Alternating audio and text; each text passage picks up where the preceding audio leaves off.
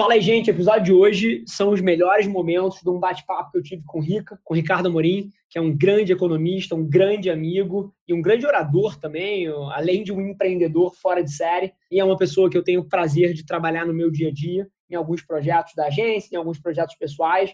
E no episódio de hoje a gente traz um pouquinho desse papo que rolou numa live no Instagram e tenho certeza que pode te abrir o olho para muita coisa legal, principalmente durante esse período de pandemia e o tudo que aguarda a gente no ano de 2020. Então aproveita aí. Abraço. Esse é o Nas Trincheiras. Fiz o convite para você vir aqui para a gente falar um pouquinho de empreendedorismo, inovação.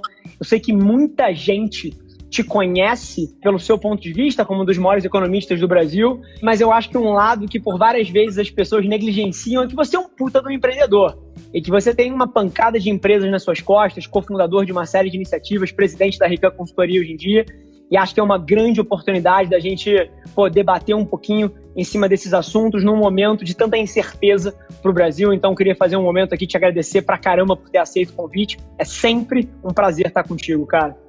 Olha, Rafa, em primeiro lugar, o prazer é meu. Fazendo ter topado esse papo é que toda vez que eu converso com você, eu aprendo alguma coisa. Se tem uma coisa que eu gosto de fazer na vida é aprender. Em segundo lugar, você foi super generoso na apresentação. De fato, eu sou empreendedor, tenho algumas empresas. O que eu acredito é que é, a única forma da gente realmente conhecer alguma coisa é metendo a mão na massa e fazendo.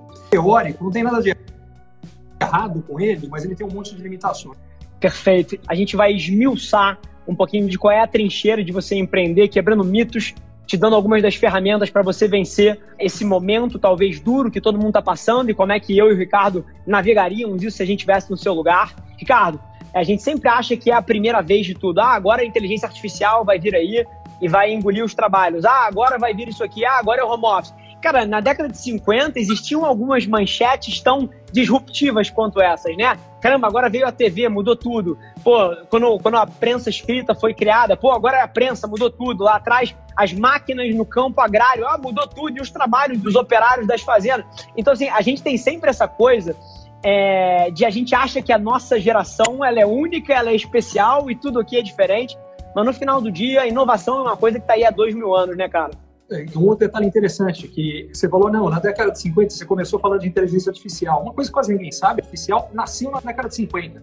Que se outra coisa, as pessoas acham que inovação é aquela coisa que surge e amanhã ela muda tudo. Não, por que, que eu usei inteligência artificial em 1994? Para prever o que ia acontecer com o mercado de bolsa e com. Só que de lá para cá, você a lei de Moore, né, que é a capacidade de processamento, ela dobra a cada 18 meses Sim. a dois anos, o tamanho do chip cai pela metade, o preço cai pela metade. Moral da história: 26 anos depois, a capacidade de processamento dos computadores é 16 mil vezes maior do que quando eu usei e continua dobrando no mesmo período. Sem contar que isso é no geral, aí vem computação quântica, isso vai dar um salto exponencial nessa brincadeira. Então, o que eu quero dizer disso aqui é quando eu falava que a gente está vendo mais inovação do que nunca, a gente está vendo mais inovação do que nunca pelo seguinte: as tecnologias de base que permitem que outras sejam desenvolvidas é, chegaram no ponto de maturação. É o caso de inteligência artificial, é o caso do 5G, que vai possibilitar a internet, vai possibilitar telemedicina, porque a gente chama telemedicina é teleconsulta, né? Que não é muito diferente do que a gente está fazendo aqui. Mas a telecirurgia mesmo vai possibilitar veículo autônomo, uh, enfim indústria 4.0, um monte de coisa que vem do 5G. E eu dizia, por que está acontecendo tanta coisa? Por que está mudando tanto? O primeiro fator é, a gente falou de ideia, nunca foi tão fácil ter ideia nova, porque você junta 5 bilhões de pessoas na internet, eu entro lá agora e vejo que tem um cara em Oslo que criou um negócio bacana, tem outro em Xangai que criou outro negócio, um terceiro em Quixeramobim e eu aqui em Itu, penso, cara, se eu juntar essas três coisas, eu crio uma que ninguém tem, nova, diferente, pô, tem aqui ideia. Mas ideia, como a gente falou, é só ideia. Só que nunca foi tão fácil transformar ideia em realidade, porque as tecnologias para possibilitar isso, eu falei dessas aí, mas tem uma outra que foi super importante, que é a nuvem, que surge há 20 anos. A nuvem faz com que tecnologias que antes eram caríssimas e que só mega empresas tinham acesso, hoje custam uma porcaria e qualquer moleque de fato numa garagem paga. E o último fator, que faz 10 anos, depois da crise financeira global de 2008, a taxa de juros nos Estados Unidos, Europa e Japão vai a zero. Aliás, no Brasil está indo agora também. Tá indo. É, resultado, nunca teve tanto capital para financiar a inovação. Você junta ideia, tecnologia para viabilizar e capital, cara, é inovação todo santo dia. E aí vem a questão, quando eu falava que sempre teve transformação, mas está acelerando mais do que nunca. E eu acho que o último ponto, que é o mais importante relacionado a esse tema, é o seguinte, hein? O que isso significa para a vida de todo mundo que está nos assistindo? Duas coisas. A primeira, a positiva. Para quem entender isso bem, a gente está falando das maiores oportunidades que o mundo já viu. Exatamente porque as coisas estão mudando mais rápido, gerando mais. Cara, tem um caso, uma prova completa. Eu não estou falando, é fato. É, se a gente fosse falar um tempo atrás, vou ter que fazer uma pergunta discreta, Rafa, com quantos você está? 29. Cara, tudo que você fez, putz, não dá para fazer com até 29 nem a pau. E aí, por que que dá? Porque tem um monte de coisa que hoje, antes não Sim. havia, hoje existe. Eu então, sou um produto da internet. Sim. Sem internet, a minha vida não existia. Pois é. Você e tantos. E aí o outro lado da história, que é quem não entender isso aqui, cara, vai ser cruelmente atropelado. Cruelmente. É, eu, eu, costumo brincar que assim, meu, o motorista de táxi acha que o problema dele é o Uber, tá chegando o carro autônomo. Bicho, se o cara não perceber que aquilo ali tem data de validade e ela não tá muito para frente e não criar condição de fazer uma transição, o que, que ele vai fazer? Complicado. Ah, quer um outro exemplo do Uber? Vou contar uma divertida fugido uh, nos Estados Unidos, já tinha saído dos Estados Unidos, mas não tinha chegado no Brasil. E eu falei, cara, vai chegar. Vai chegar por uma razão muito simples. O Brasil é um mercado muito grande, não tem como esses caras não chegarem no Brasil. Questão de tempo eles estão no Brasil. Eu cheguei para uma cooperativa de taxistas, falei, bicho, isso aqui existe lá, vai chegar aqui. O que vocês têm que fazer? Vocês não, já tem tudo que vocês fazem. Monta o aplicativo, melhora o serviço e faz acontecer. Caras falam, imagina, isso é uma bobagem, que vai levar 50 anos para chegar aqui, não é nada. O resto é história. E se as pessoas aqui não prestarem atenção nisso, elas vão. A tecnologia está engolindo tudo. Eu recebo mil DMs de pessoas me contando as dificuldades de empreender e dúvidas e etc. E eu sei que por várias vezes as pessoas têm um pouco de dificuldade de aterrizar esses conceitos de inovação para o dia a dia do seu negócio. Então, pô, certeza que tudo está acontecendo no mundo, mas eu que tenho uma pequena, média empresa, eu que tenho um negócio familiar, eu que tenho uma empresa de 50 funcionários, de 200 funcionários, como é que eu me preparo como empreendedor para esse mundo que está vindo? E aí eu emendo em mais uma pergunta, cara, que eu acho que talvez ninguém no Brasil esteja numa posição melhor para responder do que você. O que, que você acha que espera o empreendedor brasileiro nos próximos cinco anos? Você é otimista ou você é pessimista? Bom, vamos lá, tem duas perguntas aí. Deixa eu começar dizendo que eu sou. A minha resposta está sob total suspeição. Então, desconta tudo que tiver descontado que eu vou falar. Porque, basicamente, eu acho que essa questão de colocar empreendedorismo na agenda da empresa inteira é tão importante que dois dos negócios que eu tenho existem para fazer isso. Então, o A inovação é para fazer aqui. Qual é a ideia da inovação? É curadoria de inovação. É trazer as notícias mais importantes, porque a questão é, ninguém tem tempo. Só que todo mundo tem que saber o que está acontecendo. Porque se o cara achar, não, isso é muito distante, é longe da nossa realidade, não vai acontecer, você vai dançar. O cara vai dançar profissionalmente, a empresa vai dançar. Então é trazer isso para a realidade. Então o que a gente faz é curadoria do que está rolando de mais importante para de repente chegar num assunto e falar, cara, o cara vai falar, pô, as coisas estão mudando muito mais do que eu estou me dando conta. E de repente vem uma mudança e fala, isso aqui vira o meu mundo de cabeça para baixo. Preciso me mexer. Então esse é um aspecto. E o outro, que é a mentoria Ricardo Moni, que é com as lideranças das empresas, a versão in company e a outra, que era a versão aberta, que no momento a gente não está com uma turma nova, mas que é pegar os líderes das empresas e falar, cara, o que, que vai mudar para você e o que, que você vai fazer a respeito disso. Se você conseguir usar isso de forma concreta, real, tremenda oportunidade. Mas enfim, meu ponto é, o que eu acho que esse cara tem que fazer é colocar inovação na agenda da empresa inteira. Ah, dá para colocar o dia inteiro todo mundo? É claro que não. As pessoas têm que trabalhar, têm que dar resultado, têm que fazer.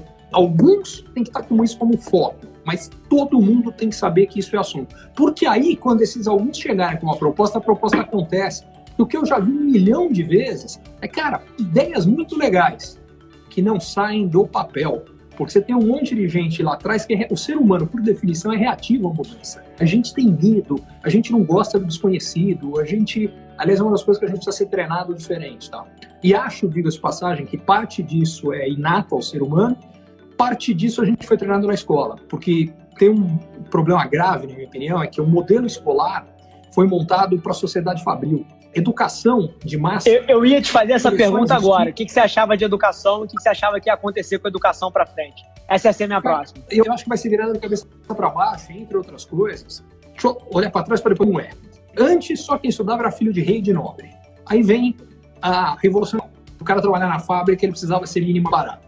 Então, A educação nasceu para preparar o cara para trabalhar na fábrica. O que é o trabalhar na fábrica? Taylorismo. Divide as funções, o cara faz isso, faz isso. Cada função é completamente individualizada e tem uma forma certa. Se eu virar a porca para lá em vez de para cá, cara, paro a linha de montagem inteira. Tem um jeito certo de virar a porca. Então, como é que a gente educa as pessoas? Primeiro, hierarquia. O professor fala, todo mundo abaixa a cabeça. Por quê? Porque na fábrica funciona assim. O cara manda na fábrica, você faz o que o cara fala. Segundo, prova. Você faz sozinho, porque o teu trabalho você vai fazer sozinho. Terceiro, tem um jeito certo, tem um jeito errado. Então você treina o cara para fazer o jeito certo. Vamos para o mundo de hoje? A gente só trabalha em grupo, a gente nunca sabe a priori se está certo ou errado, só que não mudou. Agora vai todo mundo EAD, ensino à distância. O próprio conceito, para mim, está furado, porque EAD significa ensino à distância. O que, que a gente está focando? A distância física e está focando no ensino, está olhando do ponto de quem ensina. O que eu acho que a gente vai ter é um modelo misto e que eu chamo acelerado por tecnologia. Qual é a diferença? A tecnologia é o meio, e ela é o meio para melhorar o ensino, não importa a distância. O cara está na classe. Só que em vez de ter a aula, faz o seguinte: você pega o melhor professor do mundo para dar aquela aula, grava quantas vezes precisar, então a aula é impecável, perfeita, não tem um erro. E aquele cara dando aula, e o que o professor virou? O professor virou o tutor. O professor virou o cara que está preocupado realmente em fazer o E e não ensinar a matéria que está sendo ensinada para dar um exemplo. Mas eu acho que vai muito além disso, só para pegar o um exemplo mais básico. Perfeito. Henrique, eu acho que tudo que você falou vai tão de encontro às coisas que eu acredito. Inclusive, eu acho que ao longo dos últimos três anos eu fui taxado de louco, porque eu falei vocalmente que o ensino superior, da forma que era, para 90% das formações, eu não via valor. Eu fui um, um, subproduto da educação superior que, assim, eu fui talvez o pior aluno que já passou pelo INSPER, pela IBMEC, da história. E é curioso porque eu não acho que eu fracassei o ensino superior, eu acho que ele me fracassou.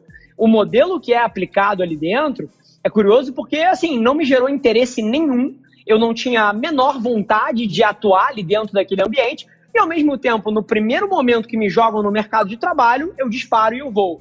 Então é curioso como isso que você falou da era industrial, de você ter, querer educar as pessoas dentro de uma caixinha e para massa, pô, você está mandando eventualmente algumas águias subirem pela escada, né? Então é muito interessante essa noção e acho que o Covid vem para acelerar isso de uma maneira tremenda, mas de uma maneira diferente. Eu acho que você tocou num ponto perfeito, que é a maioria das pessoas olha para o ensino à distância como EAD, é videoaula quando na verdade o que a internet tem de mais valor é aproximar pessoas que não poderiam se aproximar de outra maneira, né? Então, para mim, o ensino pela internet Cara, tem que ser o oposto. Que tá tem, tem que ser de proximidade. E você matou a história de proximidade, que é uma outra coisa que eu acho que, quando eu falei de uma distância, eu quis dizer com isso. A gente está focando numa coisa que não precisa ser a determinante, que é a distância física. Que, aliás, de passagem, vale para um monte de situações. Vale para o EAD, mas vale para outra. Quando a gente estava falando da questão do Covid, a gente falou, não, não, a importância do distanciamento social. Eu acho que o termo é outro que está errado. O que é importante é o distanciamento físico. A gente não tem que ter distanciamento social no sentido da conexão Perfeito. que a gente gera, ela não depende da distância física. A contaminação do vírus Perfeito. depende da distância. Isso precisa ficar claro. A gente não tem que estar tá, é, socialmente distante, ao contrário, mais do que nunca a gente tem que estar tá socialmente conectado. E quando você fala isso tudo que, que a gente debateu aqui sobre educação é, é curioso porque eu acho que a minha indignação com o sistema de ensino foi tão grande que eu acabei abrindo uma empresa, né? Hoje em dia a CRIA é exatamente isso. A gente pensa essa interseção entre a formação profissional e o mercado de trabalho para marketing e publicidade. E a gente tenta fazer isso num período muito mais curto que uma faculdade, né? O que eu tenho hoje em dia na mão e eu nunca vou me acostumar são feedbacks de pessoas falando, Rafa, você não tem noção o que isso fez pela minha vida. Rafa, você não tem noção o quanto, cara, a cria transformou eventualmente a minha carreira. E esse tipo de coisa eu acho que é o que tem que nortear todo mundo que quer empreender. Eu vejo várias pessoas começando negócios porque querem entupir o bolso de dinheiro. Quando, na verdade, você deveria começar um negócio querendo gerar um output positivo, gerar valor na sociedade e o dinheiro vem como consequência, né? Não, você está absolutamente certo. E eu tenho certeza que cada vez que uma dessas pessoas falar isso para você, ela faz o seu dia. Porque quando acontece comigo, eu sei que, cara, precisa muito, literalmente muda o meu dia. Tipo de coisa que faz toda a diferença. Mas isso que você falou é super importante. Todas as pessoas bem-sucedidas, no que quer que sejam, não importa no que, nenhuma delas fez o que fez com o objetivo inicial de dinheiro, de fama, do que quer que seja Porque, por uma razão muito simples, para você fazer alguma coisa bem, você vai ter que ralar pra burro. Além de ter talento, você vai ter que ralar muito. E você só vai ralar muito se você realmente gostar daquilo, do caminho, não só do ponto de chegada. Porque muitas vezes você vai fazer, e se você, quando dá errado, não falar, mas eu gosto de fazer do mesmo jeito, mesmo que dê errado, tá valendo, eu gosto de fazer porque eu, eu faço porque eu gosto, porque eu acho que é importante, porque eu acho que vale a pena, cara, você vai dar para trás. E aí você não vai chegar lá. É engraçado essa história, mas quanto mais o tempo passa, mais eu vejo em tudo na vida quanto é verdadeiro, o que é importante é o caminho, não é o ponto de chegada. Perfeito, cara. E estamos chegando ao final da live aqui. Cara, eu queria te agradecer de coração pelo papo. É sempre um prazer estar contigo e a gente teve essa oportunidade algumas vezes ao longo desse ano e aqui eu acho que estava mais do que na hora da gente trazer alguns dos assuntos que a gente debate em salas fechadas. Ricardo, se tivesse que passar uma mensagem final para as quase mil pessoas que estão assistindo aqui agora e que querem empreender e que querem inovar, que mensagem seria essa, cara? Mensagem é: faça e se arrependa do que você fez. Nunca se arrepende porque você fez. Você não vai se arrepender do que você fez. Se você for e fizer, mesmo que dê errado, você tirou a dúvida da frente, vá em frente, faça. E segunda coisa, nunca deixa ninguém te dizer que você não pode. Por uma sim, as pessoas não sabem. Ninguém sabe, ninguém tem a resposta. Então vai lá e paga para ver. E se der certo, sensacional. Se der errado, no mínimo, você vai tirar um monte de lição. E esse é o outro ponto que eu acho que eu queria dizer. Não importa o que você fizer, cara. Chama a responsabilidade para os erros para você. Tudo que der errado, assume que a responsabilidade, mesmo que você fale, não, não, mas foi o outro que fez. Não. O que, que eu errei? sempre assumir. Se você tiver essa postura, você vai aprender um monte de coisa. Hoje você está aqui, amanhã lá em cima. Se cada vez que alguma coisa errada, a sua preocupação for procurar uma outra pessoa para ser o culpado pelo errado, hoje você está aqui, sabe onde você vai estar daqui a 50 anos? Aqui, na melhor das hipóteses, porque normalmente o mundo anda mais rápido, você vai estar. Então, bicho, erre muito, reconheça erros, mas aprenda demais. No mínimo, no mínimo, nem que dê tudo errado, a vida vai ser divertida e vai valer a pena. Aula Ricardo, sempre um prazer, meu irmão. Sempre um prazer. Obrigado mais uma vez pelo papo, viu? Valeu, cara. Grande abraço. Esse foi mais um episódio da nossa experiência em áudio e como eu já falei, eu adoraria saber que você está gostando do que a gente está compartilhando por aqui. Então não esquece, se você está tirando valor desse conteúdo, ia significar o um mundo para mim, que você tirasse um print da sua tela, postasse no Stories me marcando e aproveita para ir na sua plataforma favorita também e deixar um rating de cinco estrelas e um comentário lá, ajudando a gente a construir essa comunidade tão vibrante que move o Brasil para frente através do empreendedorismo e que fala desse Brasil que dá certo. É um prazer ter vocês comigo e a gente se vê no próximo episódio do podcast.